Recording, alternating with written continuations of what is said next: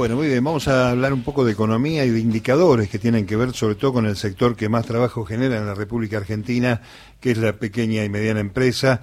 Para eso está en contacto con nosotros el presidente de la Asociación de Empresarios y Empresarias Nacionales para el Desarrollo Argentino, ENAC, Leo Vilansky. Leo, Mario Giorgi acá, ¿qué tal? Buenas tardes.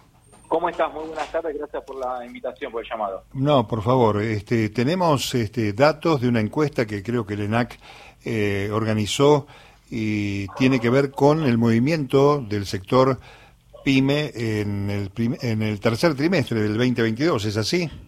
Sí, el, trimestre el trimestre del caos, le decimos nosotros, ¿no? ¿Por qué? A ver. Y, y porque hubieron tres ministros de Economía, dos ministros de Producción, dos de Agroindustria, eh, la verdad que se generó una incertidumbre bastante importante eh, desde la perspectiva política para el sector de las pequeñas y medianas empresas, pero bueno, nosotros medimos cómo, desde hace seis años, cómo se va comportando las pymes trimestre por trimestre y contra todo pronóstico, las pymes pudieron atravesarlo con, eh, con éxito este, estos tres meses de julio, agosto y septiembre, porque tuvieron, tuvieron ventas, el, el 47,5% de las empresas manifestó que tenía rentabilidad positiva, tres puntos más que el trimestre anterior, el 44,4% de las empresas tomaron personal, 0,8% más que el trimestre anterior, entonces eh, el 83% tuvieron ventas eh, razonables, es decir, buenas, muy buenas,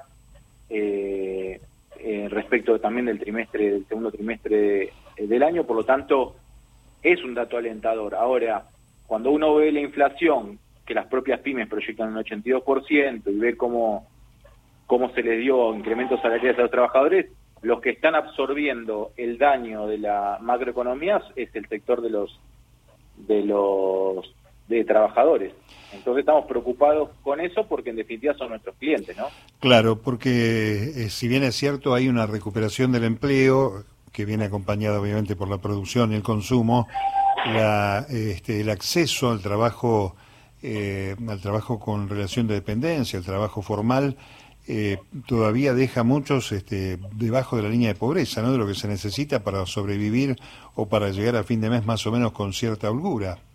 Claro, lo que está pasando es que hay una estratificación de la calidad del laburo, es decir, se está degradando la matriz laboral y hoy, eh, particularmente las pymes, que son el 99% de las empresas, ¿no? Quiero dejarlo claro, 99,4 para ser más preciso, tener un trabajo registrado privado hoy no necesariamente te garantiza estar fuera, eh, desde la perspectiva de, los ingresos, fuera de la pobreza.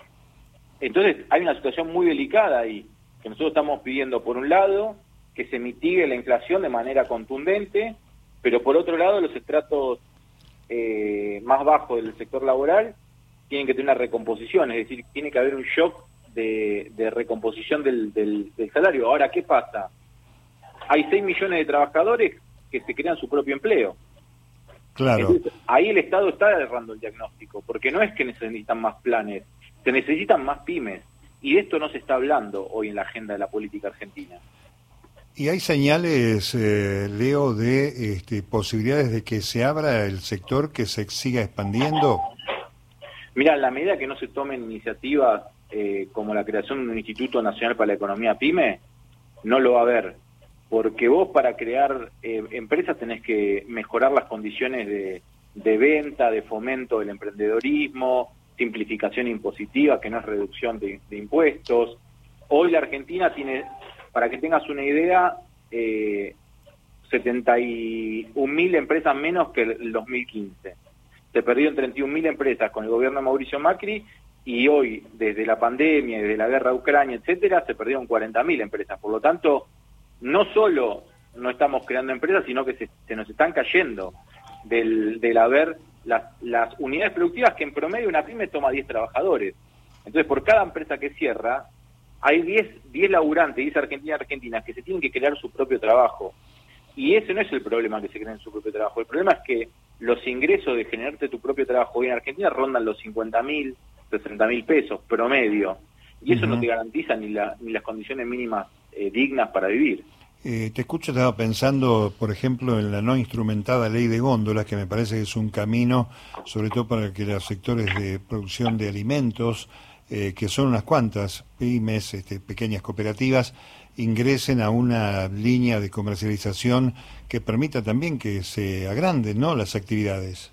Ahí tenés, por ejemplo, una medida que es la desconcentración de la, de la economía, donde vos, abriendo el 30% de las góndolas, ¿qué haces? Fomentás la creación y la expansión y, la, y, la, y el fortalecimiento de las pymes en el sector de los alimentos, que es un sector importante aparte. Entonces pegás atrás a, varias bandas.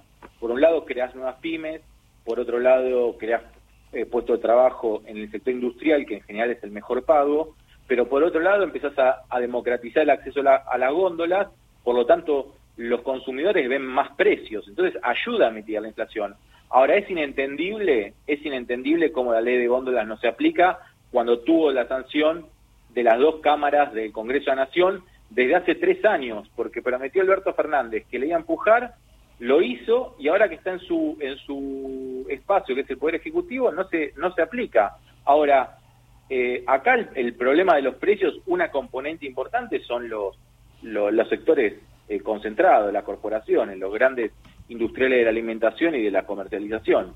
Ahora, si ellos son los que están frenando la ley de góndolas, ¿le van a, le van a cumplir a Sergio Massa la promesa de no aumentar más de 4% en, en noviembre, diciembre, enero y febrero los alimentos, nosotros desde la Asociación de Empresarios Nacionales lo dudamos. Por lo tanto, estamos esperando que cuando, cuando no cumplan, cuando le vuelvan a mentir al ministro de Economía, que no va a ser la primera vez, ahí lo importante es la reacción del ministro. Si vemos que hay una, una reacción contundente, bueno, vamos a entrar al 2023 con un Estado que va a estar ocupado fuertemente en mitigar la inflación. Si, si deja correr, como pasó con Martín Guzmán, y bueno, posiblemente un 2023 vamos a estar muy complicados respecto de ese, de ese cáncer que es la inflación.